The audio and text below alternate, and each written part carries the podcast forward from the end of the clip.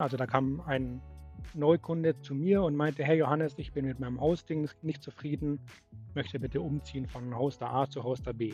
Und der neue Hoster hat dann gemerkt, oder beim Umzug haben wir gemerkt mit dem neuen Hoster, dass die Seite einen Virenbefall hat. Und die haben gesagt, hey, solange da ein Virus drauf ist, machen wir das dicht. Das wird nicht veröffentlicht. Ihr müsst die Viren erst beseitigen, uns Bescheid sagen. Dann prüfen wir das nochmal und dann können wir, wenn die Viren wirklich weg sind, auch die Seite online stellen. Und das haben wir dann geschafft, haben die Viren äh, entfernt und die Webseite wurde online gestellt. Natürlich hat das alles, der ganze Umzug dadurch statt zwei Tage, irgendwie zwei Wochen gedauert. War viel, viel teurer für den Kunden, weil er ja diesen Virenbefall bzw. die Virenentfernung ja auch bezahlen musste, was das sind wirkliche Profis, das war wirklich teuer dann. Das Verrückteste kommt zum Schluss. Ich habe dann beim neuen Hoster dem Kunden empfohlen, ein Backup einzurichten. Ich habe gesagt, hier mit dem Szenario bist du mit Lizenzen und ähm, externe Server und so kommst du auf circa 100 Euro im Jahr an Backup-Kosten, was dich einfach für die Zukunft absichern würde. Und trotz dem Hintergrund, dass dieser Umzug mit, den, mit dieser Virenbeseitigung wirklich sehr, sehr teuer war und gerade im Vergleich zu 100 Euro hat er gesagt, nee, das möchte er jetzt nicht. ich muss selber lachen, wenn ich das erzähle. Das möchte ich mir jetzt sparen, das Geld und verzichte auf, diesen, äh, auf dieses Backup. Herzlich willkommen bei der 38. Episode der Dominic Liss Show. Auf diesem Podcast gibt es WordPress und Business Talks. Das heißt, wenn du WordPress in deinem Business verwendest, dann bist du hier genau richtig. Weil jede Episode entpacken wir die Skills, Geheimnisse und Stories der besten Experten aus der WordPress-Branche. Und das Ziel des Podcasts ist es, dir dabei zu helfen, ein besserer Professional in der WordPress-Welt zu werden. Und diese Woche besucht uns Johannes Meyerhofer. Und Johannes ist WordPress-Experte, also er ist schon seit 2010 selbstständig, hat nebenbei jeden Donnerstag das Nerdcafé und das ist ein Audio-Event auf LinkedIn. Da wird er euch sicher noch mehr darüber erzählen. Und das Thema der heutigen Episode sind Backups. Wann können die Backups wirklich die Webseite retten? Auf was solltest du achten, damit die Backups dann auch wirklich funktionieren? Weil das ist eigentlich so ein Worst-Case-Szenario, dass du dann Backups brauchst. Und wäre halt blöd, wenn die dann auch nicht funktionieren oder nicht da sind, nicht vorhanden sind oder einfach korrupt sind. Und all diese Sachen, was du beachten solltest, das werden wir in dieser Episode besprechen. Und an der Stelle, Johannes, herzlich willkommen. Könntest du dich bitte kurz auch selbst vorstellen, damit ich die Zuschauer und Zuschauerinnen ein bisschen besser kennenlernen können? Dominik, moin erstmal aus Hamburg. Danke für dieses Intro. Es freut mich sehr, dass du mich Experte nennst. Ich finde es immer sehr nett und sympathisch, wenn es von außen kommt. Ich tue mich selber mit dem Begriff so ein bisschen schwer, weil ich finde, Expertenstatus sollte man von außen bekommen. Ich bin WordPress-Trainer, hast du richtig gesagt, seit 2010. Ähm, ich berate und unterstütze meine, meine Kundinnen damit, WordPress zu verstehen und anzuwenden. Das heißt, es geht wirklich los bei ähm, kompletten Grundlagen. Menschen sind dann meistens so FreiberuflerInnen, kommen zu mir und sagen, hey Johannes, ich möchte mal WordPress lernen. Und dann definieren wir so die Ziele. Was heißt denn genau WordPress lernen? Weil das Feld ist ja sehr groß. Oft sind es dann so einfach Grundlagen, einmal so ein Rundumschlag, möchte ich es mal nennen. Und dann nehme ich die an der Hand. Wir machen mehrere Sitzungen. Die bekommen Übungen und können danach eben ihr eigenes WordPress selbst bedienen. Zum anderen, das kam jetzt in den letzten Jahren immer mehr dazu, habe ich so Mittelstandskunden, quasi die andere Säule und die wollen es überhaupt nicht lernen, weil die keine Zeit dafür haben. Die wollen einfach, dass man Sachen für sie macht. Und dann bin ich eher Dienstleister im weiteren Sinne, wo ich zum Beispiel Backup-Services mache, Update-Service, auch Content-Pflege und alles, was so die, diese Wartung und Betreuung betrifft, mache ich dann für die sozusagen als, ähm, ich möchte es mal Sparingspartner nennen. Dann begleite ich quasi die Kundinnen, Kundinnen dabei, das anzuwenden. Und dann hast du nebenbei dann auch das Nerdcafé, oder? Und das machst du jeden Donnerstag und kann da einfach jeder mitmachen? Ist oder muss man da irgendwie ein Mitglied hinter verschlossenen Türen sein? Du musst ein Mitglied von LinkedIn sein, weil das ein LinkedIn-Audioformat ist. Äh, Wer es nicht kennt, das ist quasi das LinkedIn-interne Clubhouse. Man braucht nur einen, LinkedIn-Account. Auf meinem Profil findet man immer die Termine. Ich mache immer so einen Monat voraus ungefähr. Es gibt immer ein kleines Fokusthema, zum Beispiel Backups oder Updates oder äh, Gruppenrichtlinien oder was auch immer, Benutzerverwaltung. Und ich spreche immer wirklich nur fünf bis zehn Minuten, so als kurzer Impulsvortrag. Und dann will ich immer in den Austausch gehen und versuche, die Leute zu motivieren, Fragen zu stellen. Ähm, kannst du dir vorstellen, es ist am Anfang immer eine Challenge für mich, weil die Leute oft Angst haben und nicht nicht so gerne sprechen, wie wir beide jetzt sprechen. Aber wenn die oder der Erste oben auf der virtuellen Bühne war, äh, dann trauen sich die meisten anderen auch und dann wird's meistens 'n echt schöner Austausch und der dauert so circa 'ne 1/2 Stunde immer. Sehr cool. Wenn wir so ein bisschen ins Thema einleiten, also zumindest war's bei mir so und ich glaube, bei jeder anderen Person ist es so, dass du mit Backups, mit dem Thema erst konfrontiert wirst, wenn du wirklich ein Problem hast. Also, wenn irgendwas nicht funktioniert, wenn du das Backup brauchst, dann wirst du, glaube ich, so zum ersten Mal mit dem Thema konfrontiert, weil am Anfang dann so: „Okay, ja, habe gehört, dass eine Webseite gehackt werden könnte oder habe gehört, dass eine Webseite nicht mehr funktionieren könnte nach den Updates. Aber ja, das passiert so selten, das wird mich niemals betreffen.“ Und dann, wenn du mal in der Situation bist, dann denkst du das erste Mal an: „Hey, habe ich eine Sicherheitskopie von der Webseite?“ Weil dann brauchst du's zum ersten Mal. Was waren so deine Erfahrungen mit den Backups oder kannst du uns da vielleicht das eine oder andere erzählen, damit die Leute so ein bisschen so einen Kontext bekommen, äh, wie das so im Real Life aussehen könnte? Gerne. Ich habe eine Sache kurz vorweg erzählen oder sagen, weil ich die sehr wichtig finde. Dazu habe ich auch 'ne passende Geschichte dann. Weil tatsächlich sagen natürlich die meisten Menschen, wenn man sagt: „Hier, hast du eigentlich Backups?“ „Hä, wer soll mich denn hacken?“ Ne, die die meinen ja immer Hacking, denken noch an diesen, äh, Hacker mit der Kapuze und der einem böse Sachen will oder die Konkurrenz oder so. Tatsächlich sind ja die meisten Hacks und Angriffe auf WordPress aber gar nicht persönlich, sondern automatisch, weil die Website nicht aktuell ist. Wir kommen noch mal sicher noch mal drauf zu später, warum man gehackt werden kann. Aber tatsächlich passiert das ganz automatisch durch Botnetze im Netz und die Menschen merken das oft gar nicht. Dazu habe ich 'ne Geschichte von 'nem Kunden. Also, da kam ein Neukunde zu mir und meinte: „Hey Johannes, ich bin mit meinem Hosting nicht zufrieden, möchte bitte umziehen von Hoster A zu Hoster B.“ Haben wir uns das angeschaut, haben haben das, äh, initiiert. Ich der Umzug hat schon angefangen und der neue Hoster hat dann gemerkt oder beim Umzug haben wir gemerkt mit dem neuen Hoster, dass die Seite einen Virenbefall hat. Und die haben gesagt: „Hey, solange da 'n Virus drauf ist, machen wir das dicht. Das wird nicht veröffentlicht. Ihr müsst die Viren erst beseitigen, uns Bescheid sagen, dann prüfen wir das noch mal und dann können wir, wenn die Viren wirklich weg sind, auch die Seite online stellen.“ Und das haben wir dann geschafft. Da hatte ich, äh, jemand in meinem Team, der da Erfahrung hatte. Ich bin da in der Tiefe persönlich nicht drin, aber wir konnten das zum Glück zum Glück lösen, haben die Viren, äh, entfernt und die Webseite wurde online gestellt. Natürlich hat das alles der ganze Umzug dadurch statt 2 Tage irgendwie 2 Wochen gedauert. War viel, viel teurer für den Kunden, weil er ja diesen Virenbefall beziehungsweise die Virenentfernung ja auch bezahlen musste, was das sind wirkliche Profis. Das war wirklich teuer dann. Das Verrückteste kommt zum Schluss. Ich habe dann beim neuen Hoster dem Kunden empfohlen, ein Backup einzurichten und habe ihm auch 'n Szenario erklärt. Habe gesagt: „Hier, mit dem Szenario bist du mit Lizenzen und, ähm, externe Server und so kommst du auf circa 100 € im Jahr an Backup-Kosten, was dich einfach für die Zukunft absichern würde.“ Und trotz dem Hintergrund, dass dieser Umzug mit de mit dieser Virenbeseitigung wirklich sehr, sehr teuer war und grade im Vergleich zu 100 € hat er gesagt: „Ne, das möchte er jetzt nicht.“ Ich muss selber lachen, wenn ich's erzähle.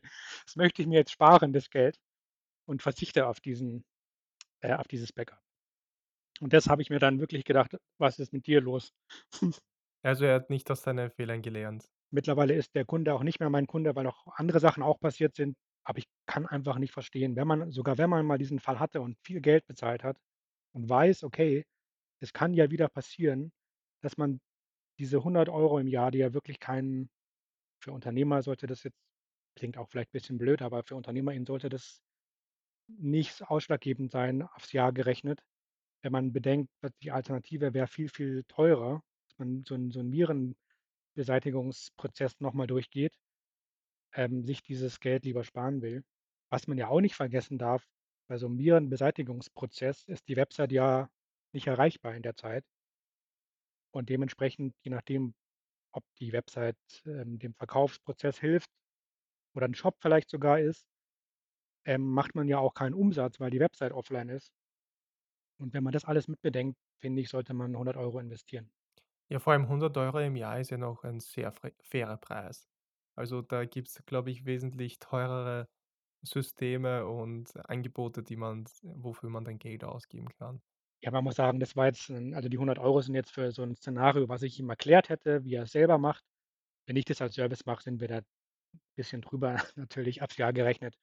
Aber ich hatte ihm das alles erklärt und habe gesagt: „Hier, guck mal, ich zeige es dir, du musst hier 'n Hö Server, äh, anmieten, du musst einmal die Lizenz kaufen und dann läuft es mehr oder weniger durch so.“ Kurze Unterbrechung in eigener Sache, deswegen das Hemd.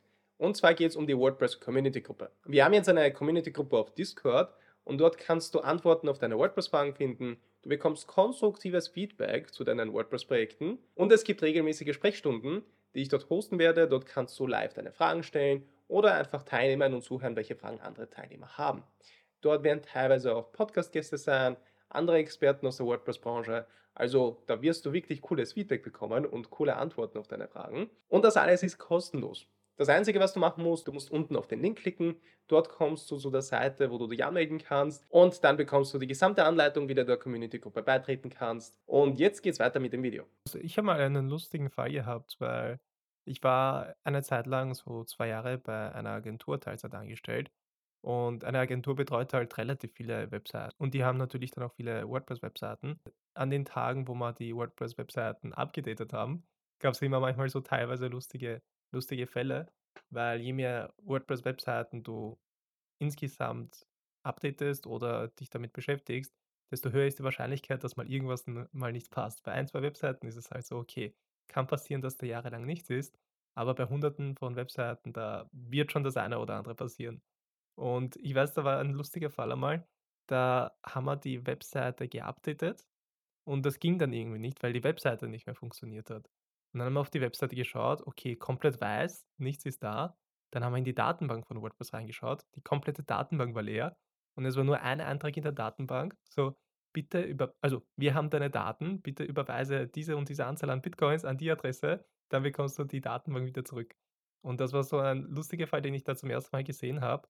Und ja, wenn du wenn wir da keine Backups gehabt hätten, dann wäre die Webseite halt weg, weil ohne eine Datenbank hast du halt keine Daten mehr und keine Einstellungen in WordPress, gar nichts, sondern hättest eine blanke WordPress-Seite wieder. Und das wäre halt natürlich nicht ideal. Und so war's einfach 2 Minuten Backup einspielen und die Sache hat sich erledigt. Und zum Glück waren waren die Backups nicht verseucht, weil das wäre halt dann wiederum ein anderes Problem. Und so konnten wir das in 5 Minuten, sagen wir jetzt mal, wieder lösen. Und das war so das erste Mal, wo ich gemerkt habe, so: „Okay, es kann da wirklich was passieren.“ Und zum Glück habe ich das gelernt im geschützten Rahmen eines Unternehmens und nicht halt selbst, wo ich halt vielleicht keine Backups hätte. Und da habe ich dann gelernt, okay, es müssen auf jeden Fall immer Backups da sein, weil es kann immer was passieren. Und bezüglich der Backups, weil wir reden da jetzt so locker drüber, aber eigentlich ist das dann die letzte Rettung der Webseite, oder? Weil normalerweise sollte das ja nicht passieren, aber wenn dann wirklich nichts mehr hilft, wenn die Webseite überhaupt nicht funktioniert und wenn du dann, keine Ahnung, einen Profi engagieren müsstest, der da 20 Stunden investiert, um die Webseite zu säubern, dann zahlt sich's natürlich dann schon aus, irgendwie schnell ein Backup einzuspielen. Aber keine Ahnung, siehst du das auch so, dass es dass das Backup eigentlich die letzte Chance ist, um eine Webseite zu retten und man davor die anderen Sachen probieren sollte oder dass es dass man überhaupt Maßnahmen setzen sollte, dass das überhaupt nicht passiert? Oder hast du da einen anderen Zugang? Ja, ne, bin ich voll bei dir. Auch auch witzig, habe auch 'n Kunden, der ist bisschen das Gegenteil von dem 1. Der sagt weil ich habe dem zum Beispiel vorgeschlagen, ähm, dass man seine seine Logins bisschen besser absichert mit auch mit, äh, Tools. Und der der hat gesagt: „Brauche ich nicht, habe ja Backups.“ Ich meine, das ist natürlich richtig, ja, das kann man so sehen. Er hat Backups. Ich mache die auch für ihn. Aber es kann ja auch sein, dass 'n Backup nicht funktioniert zum einen, trotz Prüfung und so, ne? Es kann immer sein, man gibt man kann nie 100 % sicher sein. Und trotzdem ist ja der Prozess, um das Backup einzuspielen der geht zwar, wenn man das startet, schnell, aber man muss das man muss ja merken, dass die Website nicht erreichbar ist. Man muss, ähm, dann mich anrufen. Ich muss irgendwie es muss alles kann alles einfach 'n paar Tage dauern, selbst mit Backup, dass das Backup wieder wieder da ist, wieder live ist. Diese Zeit ist die Website halt im im schlimmsten Fall nicht erreichbar. Und was man ja auch beachten muss, zum Beispiel, wenn man jetzt 'n Magazin hat, ne, wo du jeden Tag Beiträge schreibst, ähm, die sind dann halt in dem Backup möglicherweise nicht drin.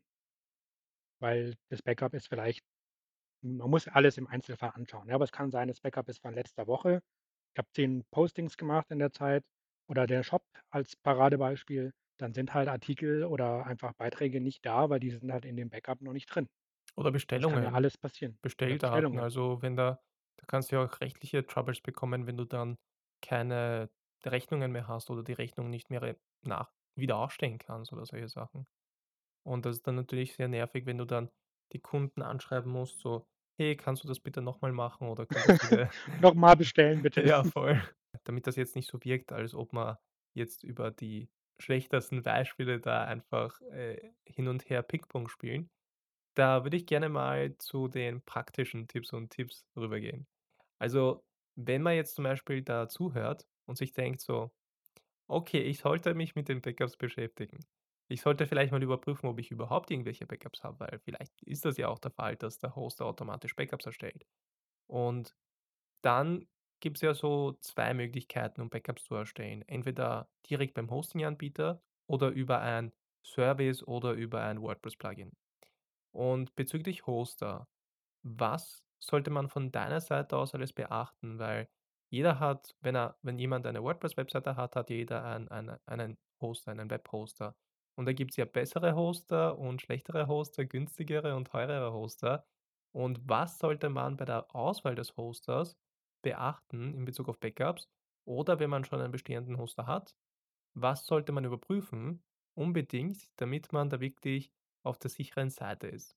Ich würde allen, die jetzt zu zuhören und jetzt in 'ne leichte Panik geraten, erst mal raten, ruft mal eure eigene Website auf und guckt, ob sie noch da ist. Wenn sie noch da ist und aussieht wie immer, ist ja erst mal kann man erst mal durchatmen.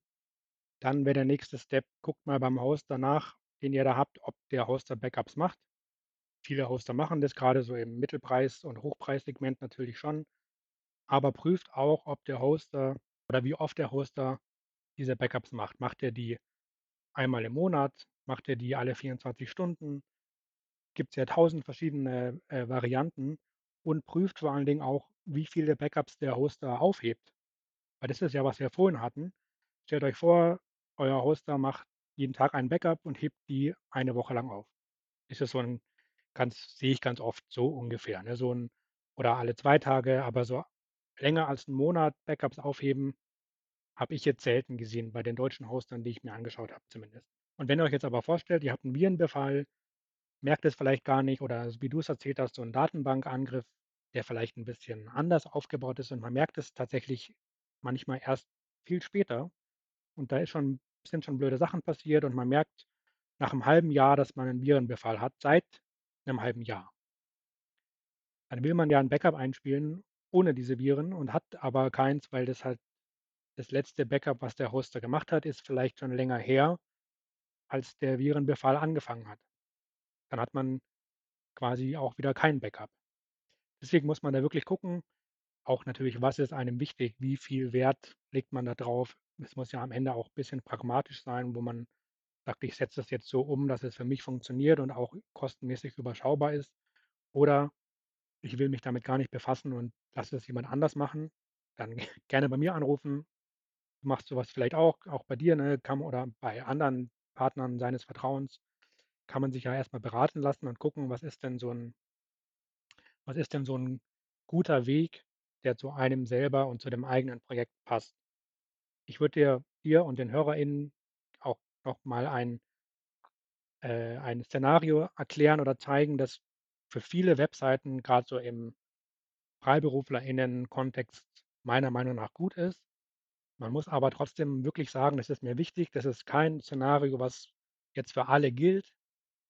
Es wird sicher sein, dass äh, dass für das für manche nicht passt, weil die halt 'n anderes Setting haben bei sich. Aber trotzdem ist das 'n erst mal in der Grundlage im Grundsatz 'n guter Aufbau und der sieht so aus, dass ich Updraft Plus als Plugin Premium kaufe. Das kostet ungefähr 50 € im Jahr. Ja, die haben immer so Aktionen, ne, dann ist vielleicht mal 'n bisschen teurer, mal 'n bisschen günstiger, aber so als Mittelwert kann man das rechnen. Es ist ja bei Plugins oft so, dass die nicht die kauft man nicht einmalig, sondern die kauft man als Abo und da hast du meistens Jahresabos. Das ist bei 90 % aller Plugins mittlerweile der Standard. Und der die der Vorteil von dieser Pro-Version ist nämlich, dass ich nicht nur auf dem Server selber das Backup machen kann, sondern auch zu externen Tools, und zwar zu mehreren.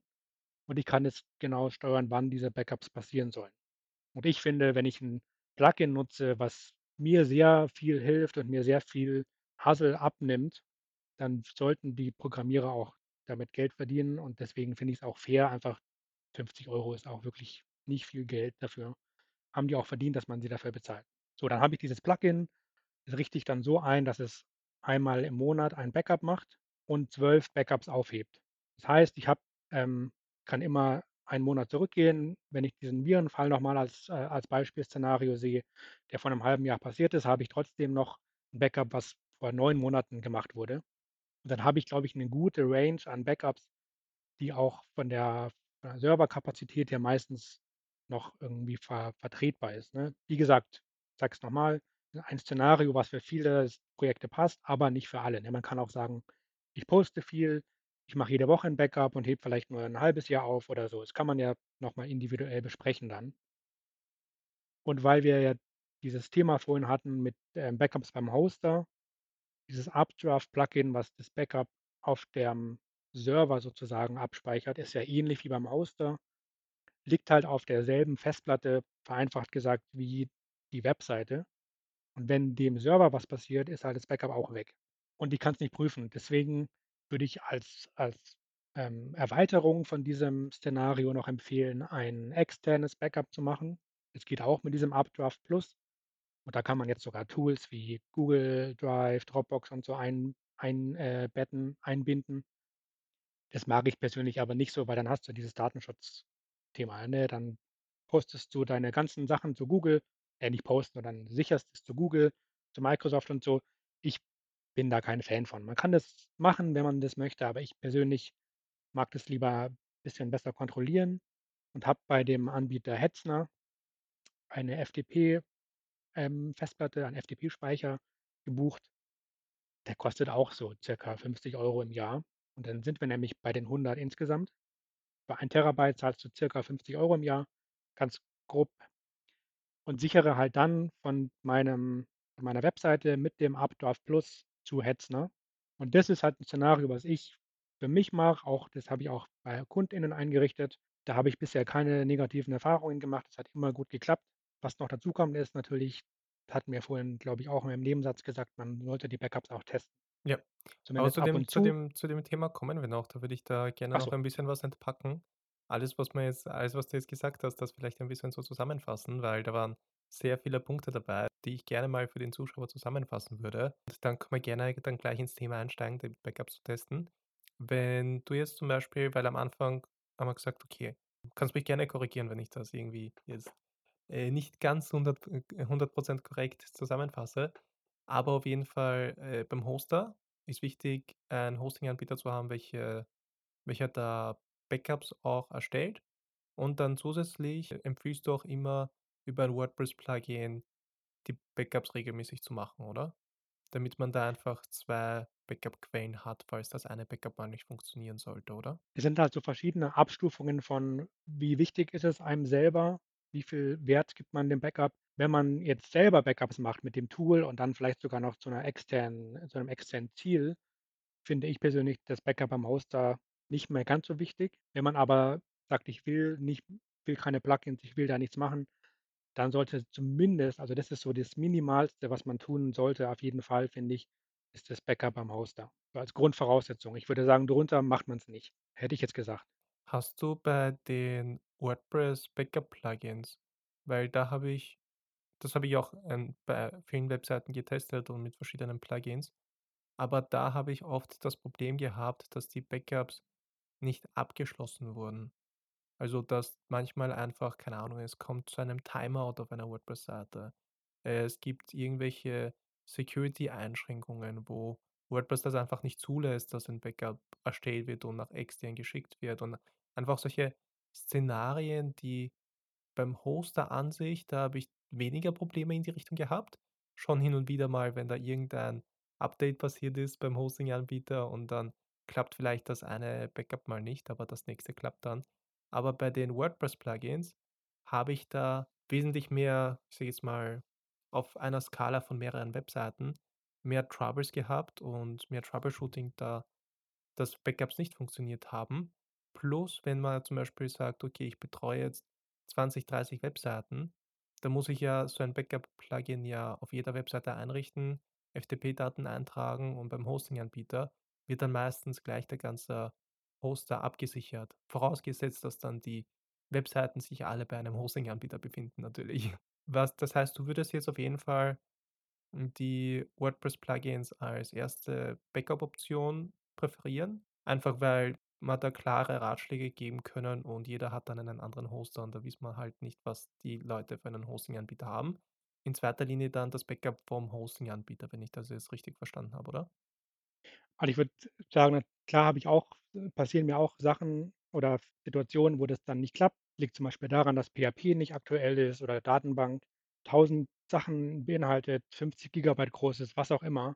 Das sind dann Einzelfälle, die die man natürlich als, äh, jemand, der sich damit täglich befasst, dann irgendwie lösen muss. Dieses Szenario war ja allgemein gesprochen für viele Standardprojekte, um das einfach mal als als Grundszenario aufzubauen. Und zu dem Thema, was am besten ist, es kommt halt wirklich sehr drauf an. Ich sage nur der Hoster. Ich würde ich versuche es andersrum zu sagen, ich würde keinen Hoster wählen, der keine Backups macht. So als wirkliches wirkliche Grundlage für 'n das muss einfach Standard sein beim Hosting. Und alles, was dazukommt, ist dann halt besser.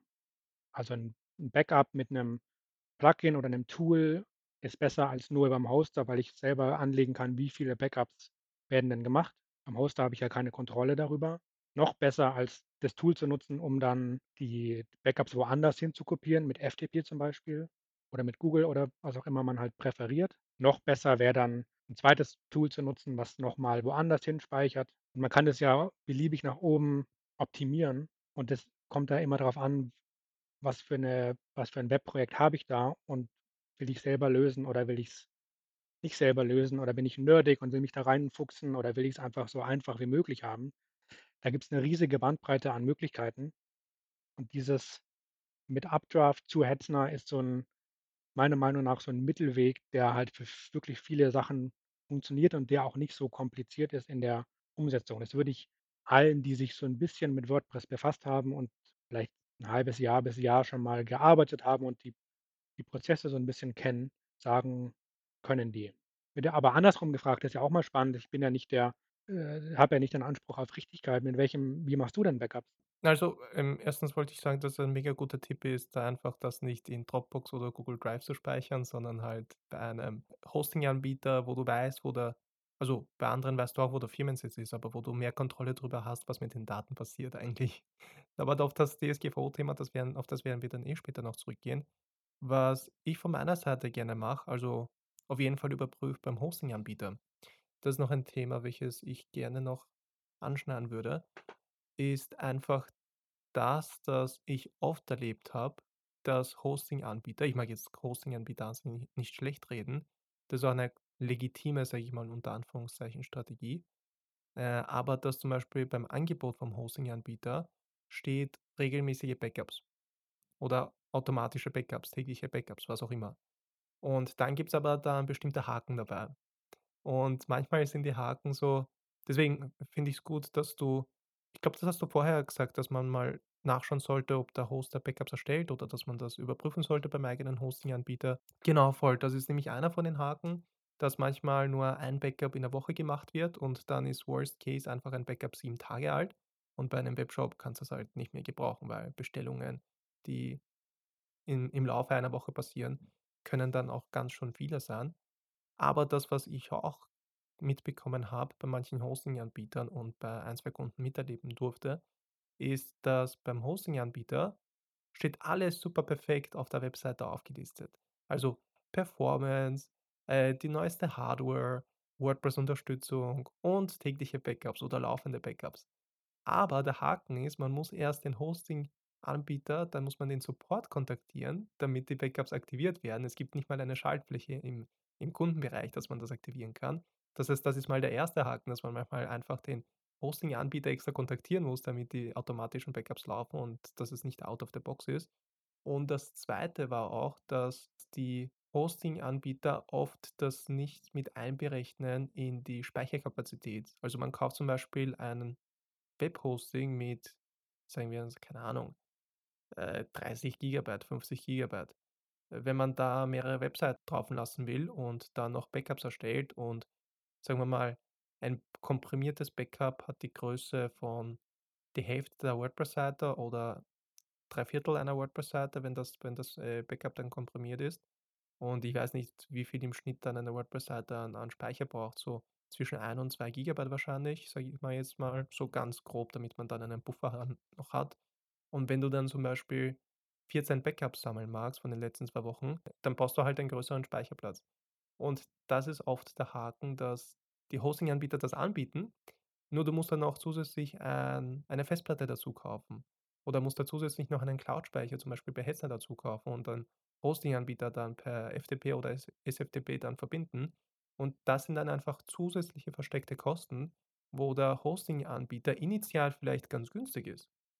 Aber dann kommst du erst vielleicht später drauf, wenn du die Backups brauchst: „Hey, die Backups wurden gar nicht erstellt.“ Dann hast du mal die Kosten, um das den Schaden zu beheben. Und manchmal kommen dann noch zusätzliche monatliche Kosten auf dich zu, weil du eben einen zusätzlichen Speicher kaufen musst oder weil du einfach ein zusätzliches Ding zu deinem Hosting dazu kaufen musst als ein als ein als als als ein Add-on, damit das funktioniert. Und das, finde ich, ist bei den Versprechen, die manche Hoster geben, einfach geht komplett aneinander vorbei, dass du das Gefühl hast als Kunde, es ist alles dabei, aber oft ist es nicht so der Fall. Und das ist so das, was ich noch mitgeben wollte, dass man da aufpassen sollte, speziell dann auch bei den günstigeren Hosting-Anbietern, dass man dann in solche Fallen reintappen könnte. Und deswegen auf jeden Fall überprüfen, ob regelmäßig Backups erstellt werden. Und das ist so meine Sicht auf das Ganze. Vollkommen richtig, aber ah, du hast ja wahrscheinlich auch 'n Szenario für dich und vielleicht auch KundInnen von dir, wenn wenn du so was machst. Hast du da auch so 'n so 'n Grundsetting? Also, ich schaue primär auf die auf die Backups beim Hoster. Hm, das ist so das Erste, weil man das einfach, glaube ich, auch viel schneller einspielen kann, als man muss sich das Backup erst von einem von einer externen Cloud-Hoster oder von einer externen Cloud-Festplatte dann downloaden und einspielen und so weiter. Ist einfach sind mehr Steps involviert, als einfach nur beim Hoster zu klicken, so: „Hey, Backup einspielen und fertig.“ Und auf die Backups über die WordPress-Plugins, auf die verzichte ich dann meistens. Wenn das jetzt keine Webseite ist, wo's kritisch ist, dass es 2 Backups gibt. Zum Beispiel meine eigene Webseite, da das ist eigentlich nur eine Visitenkarte und das war's. Da sind jetzt keine heiklen Daten dabei. Da da poste ich auch keine Blogbeiträge, da wird nicht aktualisiert. Da reicht mir vollkommen aus, dass das einfach nur vom Hosting-Anbieter gebackupt wird. Aber das spielt dann wiederum in das gleiche Thema ein, was du vorher gesagt hast, ist, es gibt Best Practices, aber man muss es immer zum eigenen Kontext anpassen. Wenn man jetzt einen großen E-Commerce-Shop hat, dann wär's natürlich gut, wenn man da noch 3 Backups hat, die sich mehrmals täglich erstellen oder so was. Hängt natürlich auch von der Größe des Shops ab. Aber ja, ist dann das ist so mein Zugang. Also, ich präferiere da eher die Hosting-Anbieter und erst mal überprüfen, ob das gut erstellt wird Mhm. und dann noch die Hosting-Anbieter und in zweiter Linie dann die WordPress-Plugins, ja. Mir fällt jetzt grad noch 'n Tipp ein, wo du Blogbeiträge erwähnst. Es kann ja sein, dass wir jetzt Zuhörer haben, die die vielleicht nur nur in Anführungszeichen Hobby Hobbyblogs betreiben und die einfach sagen: „Ist auch 100 € ist mir zu viel, ist mir nicht wert.“ Und WordPress kann man ja zumindest die Designsachen kann man ja auch relativ schnell wieder sich hin hinklicken oder hingestalten, wenn man die Zeit hat. Da wäre aber der Tipp, was völlig kostenlos ist, die Texte, die man ja postet, also die Blogbeiträge und auch die paar Seiten, die man vielleicht hat, die einfach mal als Textdatei irgendwo hinspeichern am Computer. Dann habe ich die Inhalte einfach da und kann die es ist halt viel Arbeit, ne, aber als Hobbyblogger habe ich ja vielleicht die Zeit, kann die Beiträge einfach wieder neu in die neue Seite einfügen, wenn mir die alte kaputtgegangen ist. Es Ja, und dann ja auch gibt's ja noch die Wayback Machine, oder? Wo du dann die alten Versionen der Webseite aufrufen kannst. Ja, da musst du aber Glück haben, dass es Ja. noch dass es noch da ist. Und ich meine, wenn ich den Beitrag eh schreibe, dann ist es ja nur einmal Copy Paste, einfach runter in irgend 'n Datei, dann auf'm lokalen Computer gespeichert. Dann habe ich ja zumindest ein quasi Backup der Inhalte. Wie, äh, siehst du oder wie gehst du mit der Security der Backups um? Weil es gibt ja dann auch solche Sachen, so Details im im Bereich Security. Also, wenn man zum Beispiel ein, äh, Backup extern speichert, dann zum Beispiel über SFTP, nicht über FTP. Sollen Backups verschlüsselt irgendwo extern gespeichert werden oder nicht? Hast du da von deiner Seite auch irgendwelche Regeln oder Präferenzen, was man machen sollte? Oder ist das einfach so, ist erst mal gut, dass man Backups hat und dann Security-Einstellungen zweitrangig oder sollte man da sich schon darüber mehr Gedanken machen? Auch da wieder 'ne Riesen-Range. Wie sicher will ich sein? Also, Grundlage ist Backup Best Backup ungesichertes Backup haben ist besser als kein Backup haben. Gesichertes Backup haben ist besser als ungesichertes Backup haben. Da muss man halt so beachten, F SFTP natürlich, auf jeden Fall. Über FTP ist halt ähm, kann man's theoretisch mit mitlesen. Updraft Plus kann auch SFTP. Hetzner kann auch SF SFTP, dann hat man das schon mal abgehakt. Verschlüsseln ist so 'ne Sache. Ich mache das an sich gerne. Wenn ich's meinen Kundinnen erkläre, die das dann selber machen wollen, die warne ich immer vor, dass sie halt auf gar keinen Fall den Schlüssel verlieren dürfen, weil wenn der Schlüssel verloren geht, dann ist das beste Backup auch wieder kein Backup, weil dann komme ich da nicht mehr ran. Wie gab's so 'ne Geschichte vor 'n paar Jahren ist die mal rumgegangen von 'nem Typen, der 'ne Festplatte mit Bitcoins irgendwie verloren hat oder das den Schlüssel verloren und da sind also, vielleicht ist es auch 'ne urbane Legende, aber ich fand es sehr, sehr passend. Es sind irgendwie 'ne Hau Handvoll Bitcoins auf der Platte, Millionen Dollar wert, aber er kommt nicht ran, weil der weil der halt sein Passwort vergessen hat. Vereinfacht gesagt, ne? Es ist bisschen komplexer, aber, äh, da muss man halt das muss man halt wissen beim Verschlüsseln, dass man den Schlüssel nicht verlieren darf und die Gefahr besteht natürlich. Von daher ist auch das ich, äh, tue mich da schwer, allgemeine Tipps zu geben. Ei eigentlich finde ich Verschlüsselung gut, aber dieser kleine Nebensatz, dass es halt die Gefahr besteht, dass man die die Passwörter, äh, verliert. Und ich habe jetzt zum Beispiel in Hetzner schon 'n gewisses Grundvertrauen, muss ich auch sagen. Natürlich kann es auch sein, dass die gehackt werden und man an die Daten rankommt und so. Aber da da muss man wirklich abwägen und einen Mittelweg finden, der pragmatisch halt für einen selber umsetzbar ist, ne? Ich glaube, das sind auch Themen, wo man wo 'ne Beratung Sinn macht, weil das wirklich sehr individuell ist dann. Und was bedeutet das überhaupt, ein Backup zu verschlüsseln? Weil, okay, äh, ist das so, wenn ich das ein SSL-Zertifikat auf der Webseite installiert habe, dann ist mein Backup verschlüsselt oder bedeutet das was komplett anderes? Ja, SSL-Zertifikat bedeutet ja nur, dass die Verbindung verschlüsselt ist, nicht die Inhalte der der Webseite. Wenn ich 'n ähm, es gibt auch da verschiedene Szenarien. Man kann die Datenbank verschlüsseln.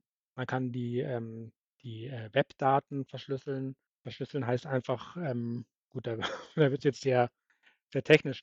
Das heißt einfach, dass die Inhalte der Datenbank oder die Inhalte der Designdateien so abgesichert sind, dass sie, ich sage jetzt mal, abgesperrt quasi sind, ne? Dass die halt ähm, weiß nicht, ob du, äh, mit mit ZIP man kann ZIP-Dateien auch verschlüsseln zum Beispiel. Dann sind die halt ge gepackt in 'ner in 'ner Gesamtdatei und mit 'nem Passwort versehen und wenn man das Passwort nicht weiß, sind die Daten im Prinzip Müll.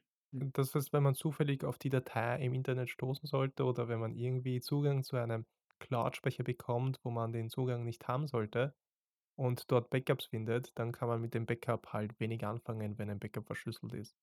Und wenn ein Backup nicht verschlüsselt ist, wenn man dann Zugriff auf die Datei hat, dann kann man das Backup einfach wiederherstellen und die Daten so sich aneignen. Genau, ja, oder man kann halt in die Datenbank weil die Datenbank wird ja dann einfach in das Backup reinkopiert.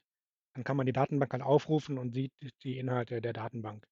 Aber dazu musst du ja erst mal an das Backup rankommen. Also, ich glaube, der sicherste Weg, wenn man nicht gehackt werden will, 100 % sicher, ist keine Website haben.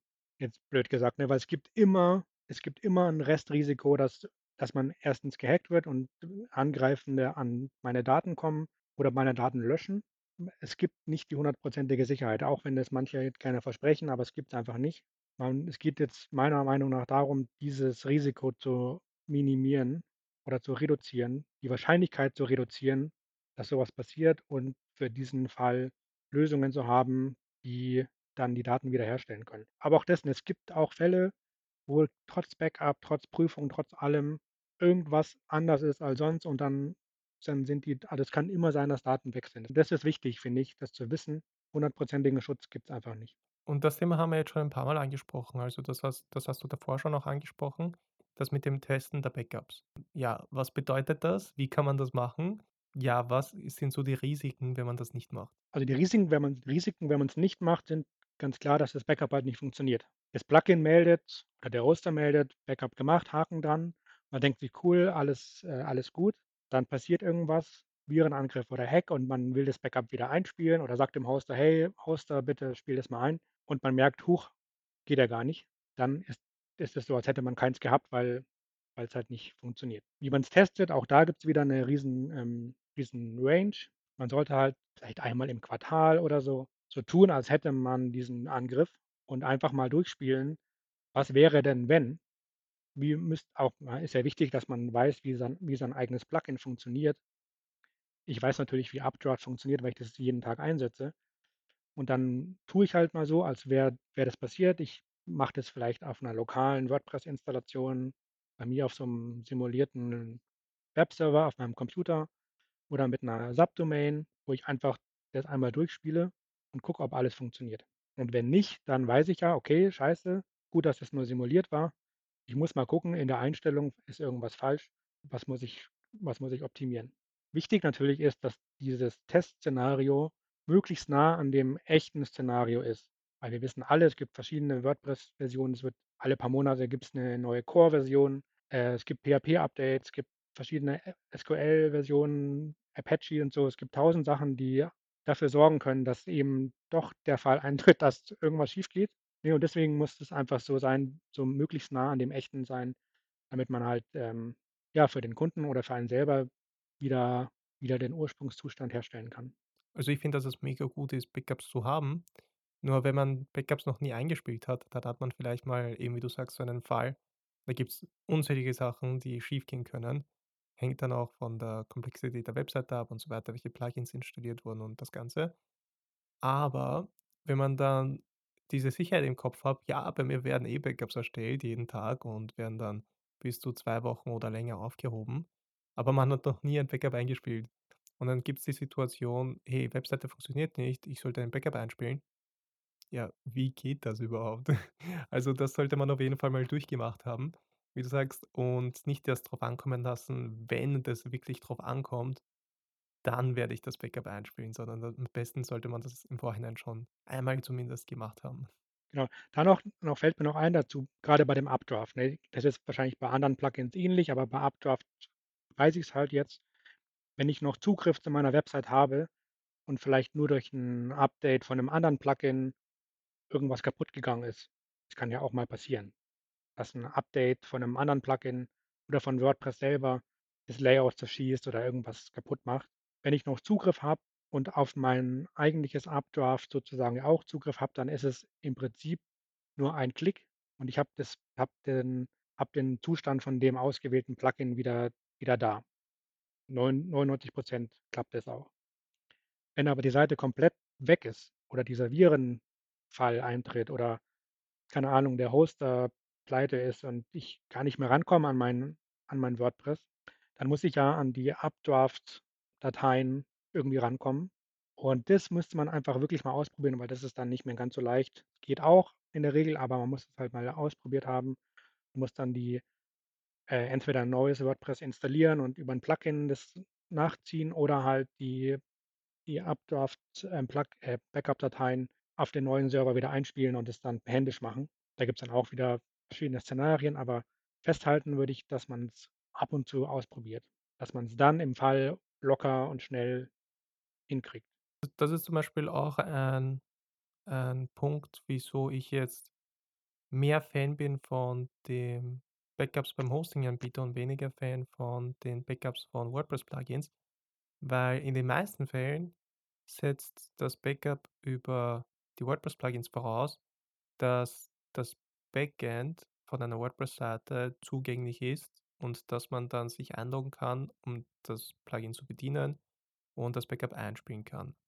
Dann hat man dann zur Auswahl, welches welches Backup will man auswählen, von welchem Tag und so weiter. Es Worst Case bei den Plugin-basierten Backups muss man einfach dann, glaube ich, eine neue WordPress-Seite installieren, von dem Cloud-Speicher dann ein Backup manuell downloaden und das dann bei einer blanken WordPress-Installation dann einspielen. Sind zusätzliche Steps erforderlich, um ein Backup einzuspielen. Und wenn es von außen her möglich ist, ein Backup einzuspielen, wie zum Beispiel beim Hosting-Anbieter, loggst du dich beim Hosting-Anbieter ein, drückst auf einen Knopf Backup wiederherstellen, suchst dir das Datum aus und dann stellst du entweder die Datenbank oder die WordPress-Dateien wieder her. Und da auf die Frage, auf die ich jetzt hinaus will, ist, was sollte man achten, wenn man jetzt ein Backup erstellt hat in Bezug auf der auf die abgespeicherten Daten? Weil welche Komponenten gibt's von WordPress? Welche was ist da wichtig, dass man abgespeichert hat? Und da was da noch der Fall ist, dass manche Backup-Plugins ja ein eigenes Dateiformat verwenden, um die Backups zu erstellen. Ich weiß jetzt nicht konkret, bei welchem Backup-Plugin das war, aber bei einem habe ich das zumindest schon gehabt. Und kannst du auf das Thema vielleicht eingehen, damit man beim Überprüfen, ob man dann die Backups hat, welche wie sollte das Backup idealerweise ausschauen, damit es dann auch wirklich notfalls gut zu gebrauchen ist und nicht nur über das eine WordPress-Plugin wieder einspielbar ist, was auch wiederum ein Risiko ist. Was ist, wenn das nicht klappt? Dann hat man ja kein Backup mehr. Ich würde gerne noch 'n kleines Aber zu deinem Argument mit dem Hosting droppen sozusagen. Weil klar, du hast recht, ne? Das ist es ist ja einfach. Du rufst den Support an oder gehst ins Kundenmenü, sagst wiederherstellen. Klappt auch oft, ähm, alles cool. Die Challenge halt ist, dass man dem Hoster vertrauen muss und dieses Szenario, dass man ältere Backups mal braucht, fraglich ist, weil der Hoster macht ja auch nicht jahrelang Backups, sondern also die, die ich kenne zumindest, ne, das ist jetzt anekdo anekdotische Evidenz, die machen das so 'ne Woche ungefähr. Also hier in Deutschland bei den Hostern, die ich kenne, ist der klassische Fall jeden Tag ein Backup, also in der Nacht vor allen Dingen für 7 Tage zurück. Das heißt, ich habe wenn ich's heute merke, dass die Seite gestern kaputt ging, kann ich die von vorgestern wieder einspielen, alles cool. Aber wenn ich halt merke, ich habe vor 'nem halben Jahr 'n Virenfall gehabt, dann habe ich halt Pech. Außer man sucht sich 'n Hoster, der die Backups lange aufhebt und also meiner Erfahrung ist das schwierig. Ich weiß nicht, wie das wie du das siehst. Vielleicht hast du da noch 'n Hosting-Tipp. Wäre ja auch cool, würde ich auch gerne wissen für Langzeit-Backups. Na, ich äh, da stimme ich dir komplett zu. Also, das ist auf jeden Fall der Fall bei den Backups bei den Hosting-Anbietern. Da hast du auf jeden Fall recht, dass die halt nicht du hast halt keine Möglichkeit in den meisten Fällen, das zu steuern, wie lange diese Backups aufgehoben werden. Und in meinem Fall, ich hoste da bei Hetzner, bei 'nem Managed Server und da werden die Backups 2 Wochen lang aufgehoben, was in sich schon mal nicht schlecht ist. Aber Ja. wenn man dann eben einen Virenfall hat, der auch 3 Wochen zurückgeht oder 1 Monat, hat man dann Pech gehabt, da muss man halt das da muss man dann den Hack einfach manuell säubern, was dann wiederum sehr kostenspielig ist. Aber ich habe bei 1, 2 Hosting-Anbietern das schon gesehen, dass man das auch individuell steuern kann. Ich bin mir jetzt nicht sicher, wie sehr individuell, aber das war auf jeden Fall mit der Plesk-Umgebung dann. Wenn die Plesk-Umgebung installiert war, die wenn das so aufgesetzt ist, dass man das verwenden kann, dann kann man das auch so einrichten, dass man die Backups, die Frequenz, wie lange es gespeichert wird und so weiter, dann auch selbst steuern kann beim Hosting-Anbieter. Aber das sind das ist schon wiederum manuelle Konfiguration notwendig, damit das so funktioniert. Aber out of the box habe ich noch keinen Hoster gesehen, der jetzt monatelang irgendwelche einzelnen Backups dann noch abspeichert, damit man die notfalls dann auch wiederherstellen kann, diese Backups. Genau, und zu der anderen Frage, ja, das stimmt schon. Also die die Backup-Tools, die packen das ja auch irgendwie und komprimieren diese Da Dateien und so. Und da ist es halt wichtig, dass man sich mal für ein Backup-Tool entscheidet und dann auch dabei bleibt. Also die großen, die werden ja weiterentwickelt. Die Wahrscheinlichkeit, dass die Updraft jetzt oder WP Backup oder so, dass die irgend oder Duplicator, die Wahrscheinlichkeit, dass die irgendwann ihren Laden dicht machen, ist würde ich mal als gering einstufen. Und wenn das so ist, kriegt man das ja mit und muss dann halt sein Tool wechseln. Aber ich würde bei einem bleiben, weil dann habe ich natürlich die Möglichkeit, die Backups von demselben Plugin, mit dem sie gemacht wurden, auch wieder zu aktivieren. Meiner Meinung nach oder Erfahrung nach nicht so, äh, komplex. Auch die auch wenn jetzt das Backup-Tool 'n neue Version rausbringt hatte ich zumindest den Fall noch nicht, dass ich 'n Backup, was mit der alten Version erstellt wurde, nicht mehr funktioniert. Das ist es kann passieren, glaube ich schon, aber ist mir noch nicht passiert. Also, da habe ich gute damit habe ich gute Erfahrungen. Bei dem Kundenszenario, wenn wenn ich Backups für Kunden mache als Service, habe ich zusätzlich zu diesem, ähm, Updraft-Szenario mit FTP und so noch 'ne 3. Instanz dazu und da mache ich quartalsweise Kopien von der gesamten Seite mit Duplicator, noch mal 'n anderes Tool, wo ich die die Duplicator-Dateien hier lokal bei mir speichere auf auf 'ne externe Platte an in 2 in 2 Orten. Das ist jetzt vielleicht 'n bisschen übertrieben, aber da bin ich irgendwie pingelig und dafür bezahlen ja die Kunden, dass wir so 'n Service kriegen. Und damit wird halt die Wahrscheinlichkeit, dass kompletter Datenverlust ist noch mal reduziert, weil dann habe ich noch mal 'n anderen komplett andere Technik beim beim Sichern. Weil es ist auch 'ne Art Backup, aber es ist bisschen anders umgesetzt mit so 'ner Kopie. Duplicator übrigens auch ist 'n super Tool zum Umziehen, wenn ich Hosterwechsel mache. Wirklich wirklich cool, kann ich nur empfehlen, mal anzuschauen. Und damit habe ich einfach so da habe ich, glaube ich, die hm, die Wahrscheinlichkeit eines Datenverlusts maximal reduziert. Das, was jetzt, glaube ich, gut rübergekommen ist, ist, dass man da sich auf jeden Fall mal Gedanken machen sollte, auch wenn da steht so: „Es werden Backups erstellt“, so, werden die Backups wirklich erstellt? Wie kann man 'n Backup wieder einspielen? Wie kann man das Backup testen, dass man das regelmäßig machen sollte? Und dass man sich einmal mehr Gedanken darüber machen sollte: „Okay, nicht nur Backup wird erstellt, passt, Checkbox abgehakt“, sondern dass da auch wesentlich mehr Sachen dazukommen, damit das dann auch wirklich ein solides und funktionierendes Backup-System ist. Aber am Anfang haben wir das erwähnt, glaube ich, dass dass die Backups ja eigentlich eine Notlösung sind. Also, wenn das nicht mehr wenn es keine andere Möglichkeit mehr gibt, die Webseite zu retten, dann ist es die letzte Rettung, ein Backup einzuspielen. Was sind aber jetzt die Best Practices, was man machen kann, damit es überhaupt nicht dazu kommt, dass man ein Backup braucht? Also, was sind so die Szenarien, wo's wirklich dann no way, also, da muss man jetzt ein Backup einspielen? Und wie kann man diese Situationen verhindern? Lustig, genau. Ich wollte grade noch mal sagen: „Hey, lass uns doch mal drüber reden, was wir denn tun können, um diese Notwendigkeit überhaupt zu zu reduzieren.“ Und da gibt's natürlich 'n 'n paar Sachen, ganz klassisch wie 'n Betriebssystem. Ich würde auch WordPress durchaus als Betriebssystem bezeichnen wollen, wenn man das vergleicht mit den Plugins und so, die ja wie 'ne App dann übertragen wie 'ne App quasi funktionieren. Äh, erste erste Regel ist immer aktuelle Software haben, also, sowohl die WordPress-Version als auch die Plugins, die man einsetzt, immer aktuell halten, die Anzahl der Plugins, äh, reduzieren. Guter Merksatz ist da so wenig wie möglich, so viele wie nötig, weil jedes Plugin ja auch 'ne Sicherheitslücke quasi aufmacht. Ich ich habe mal den Spruch gehört so: „Alles, was keine Miete zahlt, muss raus.“ Ja, ist echt so, ne, weil wir haben's vorhin kurz erwähnt, ähm, so 'n so 'n Hack oder so, der passiert ja nicht, weil jemand jetzt dich persönlich oder den Betreiber nicht mag, sondern es wird ganz automatisch das Internet einfach abgegrast nach bekannten Sicherheitslücken mit WordPress oder in WordPress. Und, äh, jede Website, die davon betroffen ist, wird einfach automatisch angegriffen und ausprobiert, ob Passwörter, Brute Force, was auch immer da so passieren kann. Und damit man da halt Angriffsszenarien oder Angriffswahrscheinlichkeiten reduziert, muss man einfach gucken, dass man möglichst aktuell ist und seine Plugins aktuell hält. Und auch am besten Plugins, wo man äh, wo man nicht sicher weiß, dass die gut sind und von 'nem von 'ner guten Team entwickelt wird, vielleicht gar nicht erst installieren.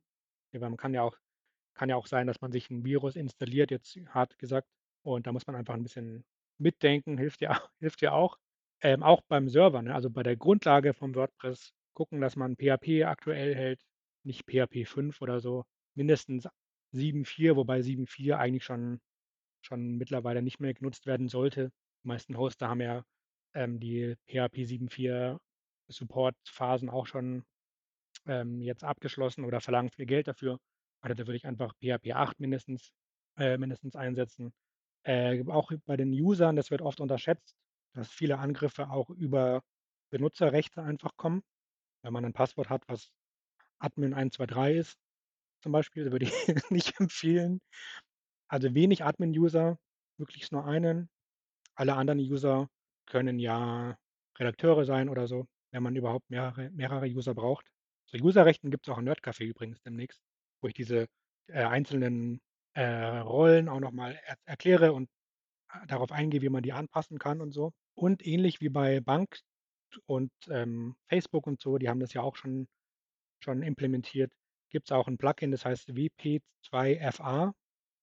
Würde ich sehr, sehr, sehr, äh, nahelegen, das zu installieren, weil es einfach so 'n Zwei-Faktor-Authentisierung einrichtet. Muss man dann aktivieren, auch nicht vergessen, ne, es geht nicht von selber.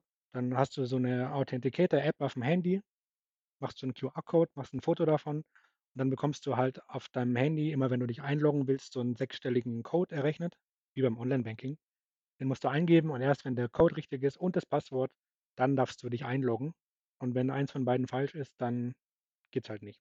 So, da gibt's natürlich jetzt auch wieder 'ne 'ne Range. Man kann das noch mal optimieren mit mit so IP-Block und so, weil wenn man sich dreimal falsch einloggt, dass die IP gesperrt wird und so. Dann hast du aber wieder das Datenschutzproblem. Kann man natürlich machen, wenn man noch sicherer sein will. Oder man kann seine WP-Admin diesen WP-Admin-Pfad mit htaccess absichern, wenn man Apache hat zumindest. Also gibt's auch wieder merkst du schon, gibt's 'ne riesen Möglichkeitsbandbreite.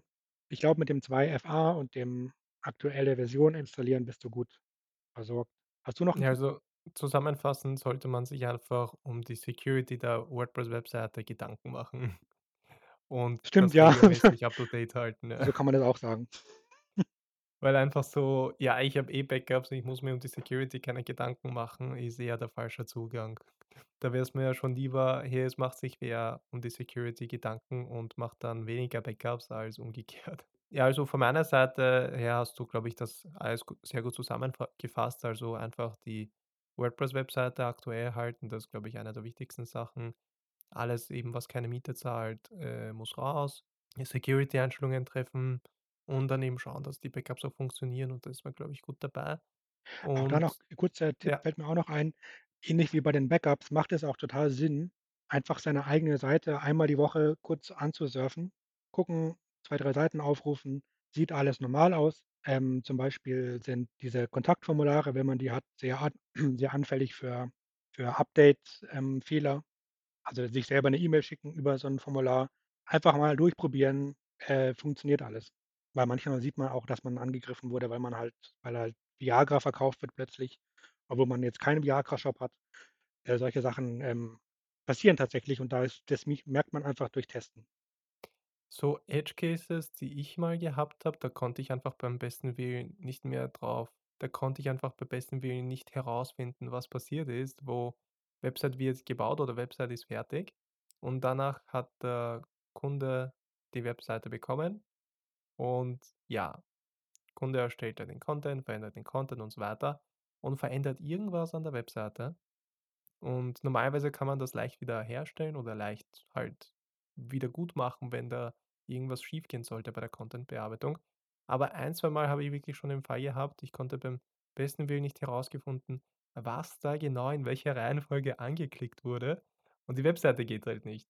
Und ja klar, du kannst halt, keine Ahnung, 10, 20 Stunden investieren und irgendwann wirst du das herausfinden, was genau angeklickt wurde.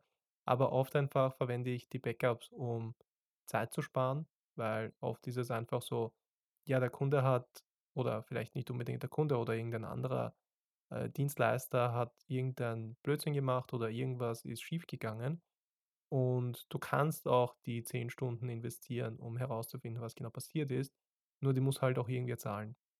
Und oft, wenn da nicht irgendwie Daten verloren gehen durch das Einspielen des Backups, dann einfach das Backup einzuspielen, so jetzt nicht, weil es eine Notlösung ist, sondern einfach, weil das Budget nicht da ist, um das herauszufinden, wieso da jetzt die Webseite nicht funktioniert.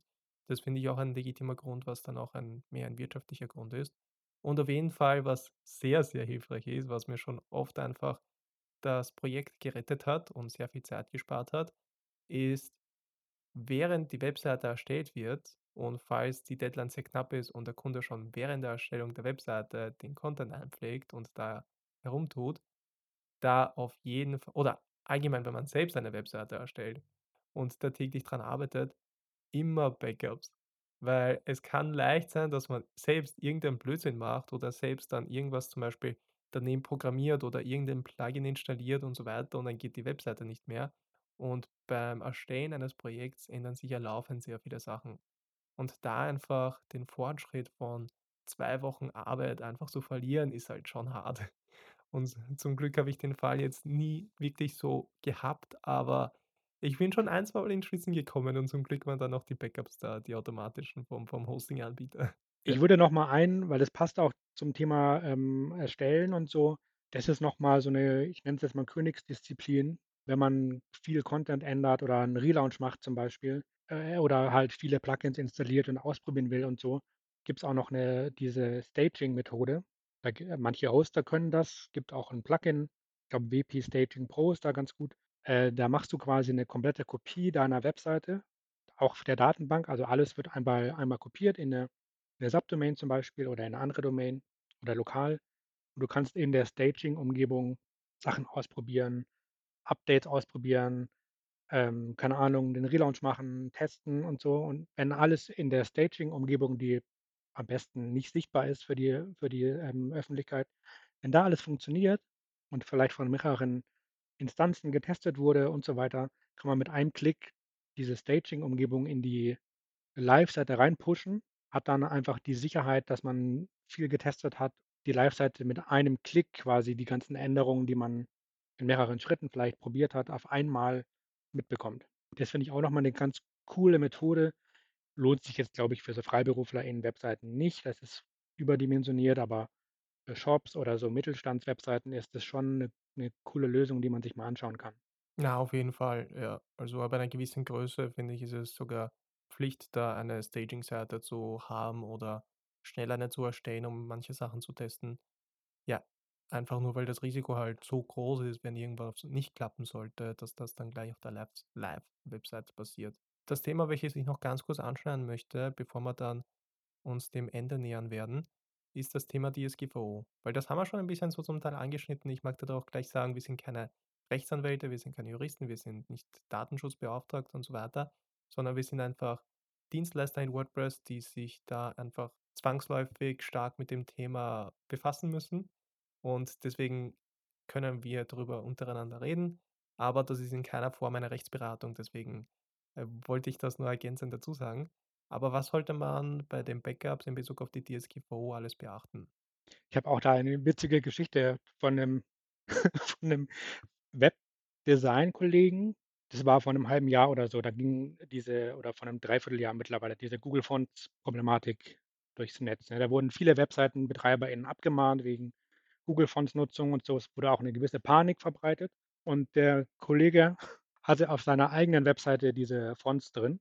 Und dann habe ich ihm halt gesagt: „Du, guck mal.“ Und er hatte, glaube ich, sogar irgendwas dazu gepostet, dass man darauf achten soll. Ich weiß ich nicht mehr ganz genau.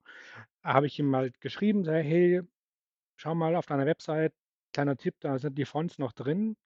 Vielleicht magst du's mal korrigieren und so.“ Und dann hat er gesagt: „Kein Problem, ich bin versichert.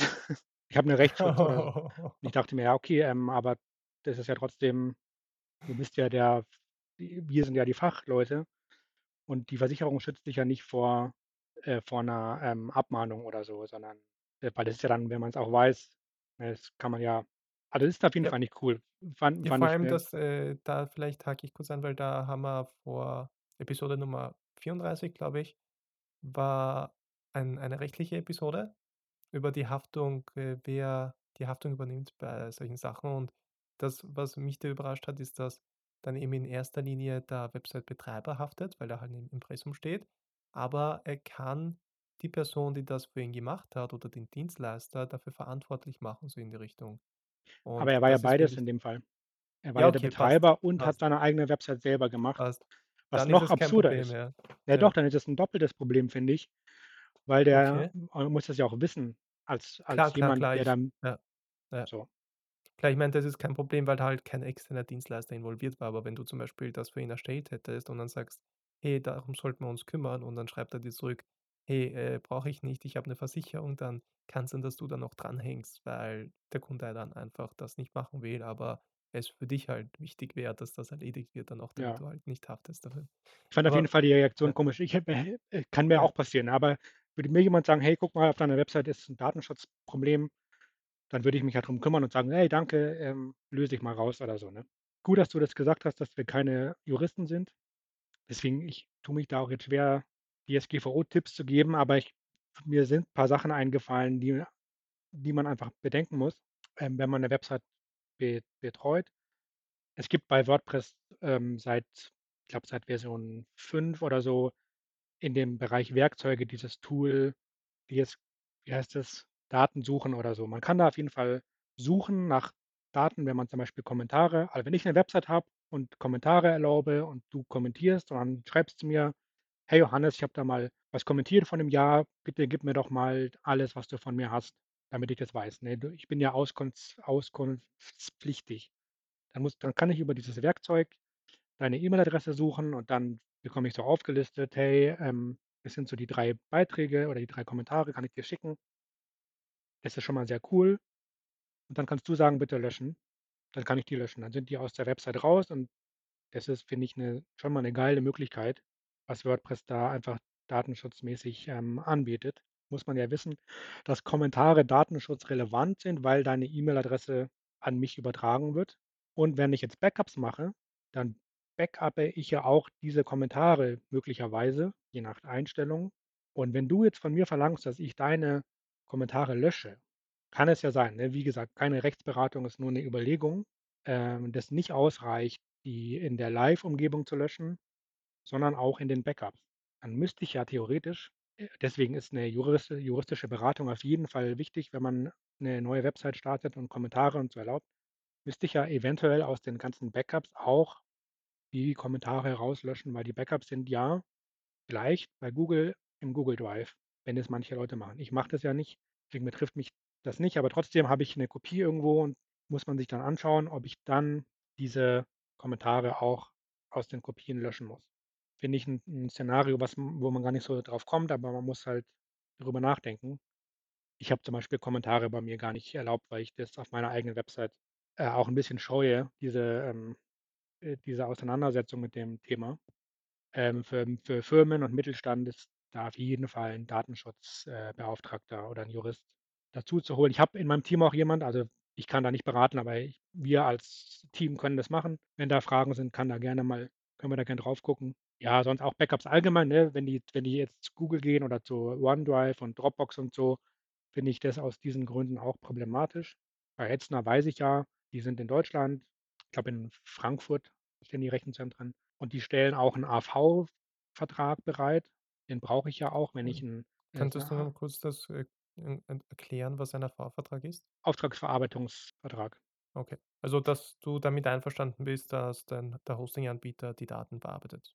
Ja, genau. Und dass der Hoster das eben tut. Das brauche ich ja auch ähm, brauche ich ja auch von jedem Hoster. Also, ich als Johannes für meine Webseiten, du als Dominik für deine und meine Kunden, Kundinnen, deine Kunden. Also, jeder, der 'ne 'ne Website hat, braucht von seinem Hoster diesen, äh, Vertrag. Den stellen die auch meistens im Kunden-Backend bereit. Muss man jetzt nicht irgendwie nachfragen und so. Das ist halt 'n deutsches Gesetz, macht jeder äh, hier stellt jeder Hoster bereit. Musst du halt mal irgendwann machen, irgendwo hinlegen. Wenn jemand fragt, musst du's halt äh, mu muss man's halt zeigen können, ne? Also, vielleicht zusammenfassend, äh, was man nach der Episode vielleicht tun sollte. Erstmals überprüfen, ob man Backups hat, ob die erstellt werden. Wenn man bei einem Dienstleister daheim ist, dann einfach beim Dienstleister kurz nachfragen: „Hey, wie schaut's aus mit den Backups? Gibt's ein Backups? Gibt's äh, gibt's ein Backup? Gibt's 2 Backups? Wie lange gehen die zurück?“ Und so weiter, damit man da ungefähr ein Bild davon hat. Und wenn man die Möglichkeit hat, dann auch das testen, das Backup, ob's wirklich funktioniert und mal schauen, ob die Seite up to date ist und ob die Security-Settings oder Plugins installiert sind, damit es nicht einmal dazu kommt, dass man das Backup braucht. Also, so zusammenfassend ist es, glaube ich, so ganz gut, was wir alles da heute abgedeckt haben in in der Podcast-Episode. Am Ende kommen dann auch so 3 Bullet-Fragen, die ich dann immer gerne stelle, damit ich die Zuschauer und Zuschauerinnen dich ein bisschen besser kennenlernen können. Davor würde ich dir aber gerne noch den Spotlight geben, falls du irgendwas, äh, promoten möchtest, falls du irgendwas in den Spotlight stellen möchtest, dann mach das bitte jetzt. Wenn wenn die Möglichkeit ist, lade ich euch alle ein, ins Nerd-Café zu kommen. Also, bei LinkedIn, man kann ja wahrscheinlich eh mein Profil, ähm, in die Shownotes geben. Findet ihr immer oben in diesem Header-Bereich alle Termine, immer so 'n Monat voraus ungefähr. Kommt dazu, wenn ihr Fragen habt, schreibt mir auch gerne. Ich bin LinkedIn-Fan, schreibt mir über LinkedIn oder auch über meine Website natürlich einfach 'ne E-Mail, ähm, dann gucken wir uns an, ob ihr wie eure Website aussieht. Ich mache so Webchecks, ich mache Umzüge, können wir uns alles angucken. Es ist halt immer sehr individuell. Deswegen tue ich mich schwer mit allgemeinen Tipps. Aber wie gesagt, kommt gerne auf mich zu. Ich freue mich auf Vernetzung. Ja, in Hamburg sagt man Tschüss. Vielen Dank, dass du das machst und dass es dass die Leute die Möglichkeit haben, da einfach dabei zu sein und dich zu befragen. Das wird auf jeden Fall alles unten verlinkt sein. Das heißt, klick einfach unten in der Beschreibung auf den Link und dann kommst du auf jeden Fall zum Nerd-Café und zum, äh, Johannes in dem Fall. Dann die Bullet-Fragen. Äh, die 1. Frage wäre: Wenn es das Nerd-Café nicht gibt, wenn es WordPress nicht gibt oder das, was du alles jetzt so machst, was wäre dein Alternativberuf? Gute Frage. Ich habe an angefangen als Fotograf damals. Würde ich vielleicht das mehr tun oder irgendwas anderes finden. Ich bin, glaube ich, ganz gut darin, mir Sachen zu suchen, die mir Spaß machen und die auch irgendwie 'n Beruf sein können. Und was ist das nervigste WordPress-Feature? Auf jeden Fall der Cookie-Banner, weil ich so viele Leute kenne, die den installieren und einrichten und wenn ich dann so Webchecks und so mache, dann sehe ich das, dass der zwar angezeigt wird, aber überhaupt keine der hat überhaupt keine Wirkung. Also, ich man kann ja immer sehen, was was wird geladen, Google Fonts noch mal als Beispiel. Ich schaue an, wenn ich die Seite aufrufe, werden die Google Fonts schon geladen und vielleicht noch Google SEO, Yoast, keine Ahnung, 1.000 Sachen. Und der Cookie-Banner wird eingeblendet und da steht: „Hey, wir wollen Cookies benutzen. Dürfen wir das?“ Die sind aber schon da, die Cookies. Und wenn ich „Nein“ klicke, passiert überhaupt nichts. Also, der hat gar keine der hat überhaupt gar keine Funktion, weil der halt nicht konfiguriert ist. Und die Leute denken, das ist auch schade gleichzeitig, weil die halt meinen, das Plugin macht alles. Und das das Plugin macht halt gar nichts, außer diesen Banner anzuzeigen. Das reicht aber nicht. Thema Datenschutz dürfen wir nicht beraten, aber wir sehen ja, da ist nichts passiert. Das finde ich sehr nervig und, äh, gefährlich für Leute, die meinen, sie haben alles richtig gemacht. Und am anderen Spektrum, was war so dein letzter Aha-Moment mit WordPress, wo du überrascht warst, dass WordPress das auch kann? Ach, schwierig. Ich be befasse mich ja jeden Tag damit. Ich finde spannend, was Full-Site-Editing, äh, mit sich bringt. Das ist noch nicht fertig. Ich verfolge das schon 'ne Weile, aber ich glaube, dass durch dieses Full-Site-Editing und der Blog-Editor, den ich sehr mag, wo wahrscheinlich die Hälfte der WordPress-Profis mich jetzt hassen wird dafür, für die Aussage, ich bin totaler Fan von Blog-Editoren, dem Gutenberg-Projekt. Ähm, finde es halt cool, was diese Blöcke können. Die werden immer besser und ich glaube, dass dadurch die Page-Builder mit der Zeit in 2, 3 Jahren obsolet werden. Da bin ich komplett bei dir. Also, auch großer Fan von Gutenberg. Themes sind auf jeden Fall schon am Absterben und Page-Builder, mal schauen, wie lange die sich halten. Cool. Gibt's noch irgendeine finale Message, die du an die Zuschauer und Zuschauerinnen weitergeben möchtest? Unterschätzt nicht die Wirkung und die Notwendigkeit von Backups. Habt aber auch gleichzeitig keine Angst davor. Man kann alles lösen, aber besser, man bereitet sich vor, als man ärgert sich hinterher. Dann vielen, vielen Dank fürs Gespräch heute. Hat mich sehr Danke dir. gefreut. Ich hoffe, es hat einigen Leuten, einigen Zuschauern und Zuschauerinnen die Ohren und die Augen geöffnet auf das Thema Backups. Dann sehen wir uns vielleicht eh dann das nächste Mal beim Nerdcafé. Ja, komm gern vorbei, auf jeden Fall.